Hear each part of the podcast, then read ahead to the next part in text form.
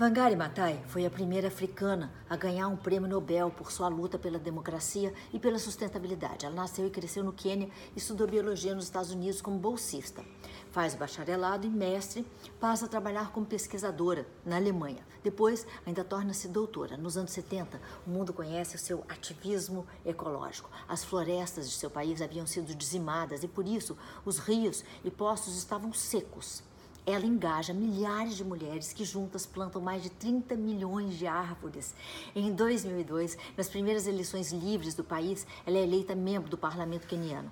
Em 2004, ao lhe concederem o Nobel da Paz pelos feitos ecológicos, a comissão aplaudiu também a sua coragem ao confrontar o antigo regime queniano altamente opressivo, dando voz a milhares de mulheres depois dela. Virou mensageira de, da paz da ONU e seguiu lutando por um mundo mais verde até morrer de câncer no aos 71 anos.